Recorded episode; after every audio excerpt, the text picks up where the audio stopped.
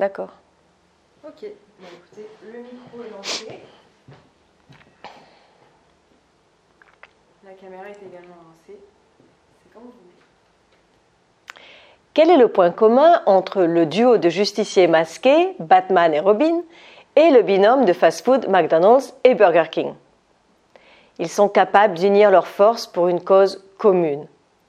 Tandis que Batman est épaulé par Robin pour lutter contre le crime à Gotham City, les deux géants du fast-food s'associent, le temps d'une campagne de communication, dans la lutte contre le cancer.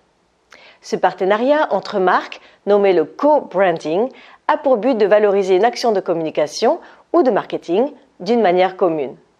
Dans le cadre du co-branding entre McDonald's et Burger King, il s'agissait de soutenir un même projet caritatif, la lutte contre le cancer, avec la promesse d'un côté de reverser 2 dollars à des actions caritatives pour traiter le cancer des enfants à chaque Big Mac vendu, et le soutien de l'autre d'arrêter de proposer le Whooper dans son catalogue pour encourager la clientèle à aller chez McDonald's.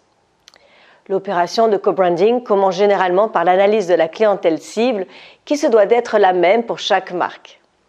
En second lieu, vient la contractualisation du partenariat qui indique de quelle façon chacune des entreprises va promouvoir son produit ou son service, ou dans le cas du co-branding entre McDonald's et Burger King, comment ils vont soutenir chacun à leur façon un même projet caritatif.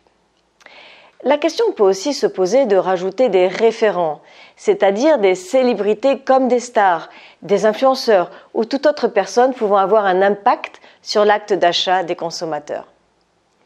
La décision de présenter ce co-branding sous une même forme de support de communication ou de marketing est aussi essentielle.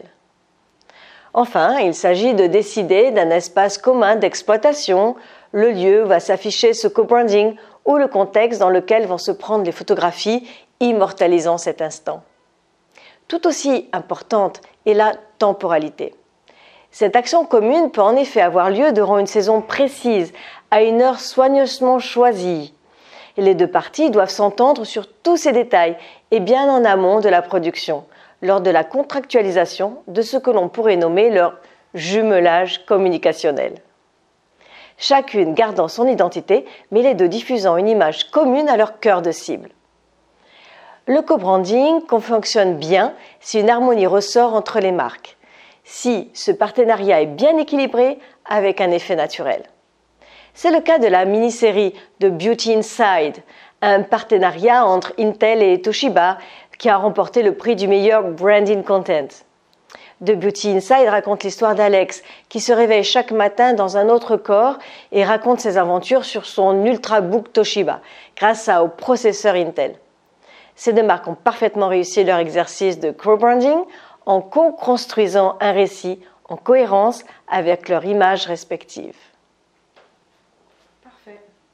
Vous en pensez Est-ce que vous voulez faire une autre prise Moi, je trouvais que c'était très bien. C'est vous qui dites. Vous avez l'habitude. En revanche, n'arrêtez pas. Vous pouvez continuer.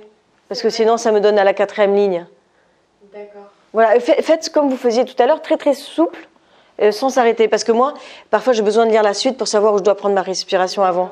Mais c'est parfait, merci. C'est à vous de juger. Vous êtes meilleur juge que moi. Hein. Bah, moi, j'ai trouvé ça très bien. Moi, c'est juste qu'il y a eu les bruits qui m'ont fait un peu peur.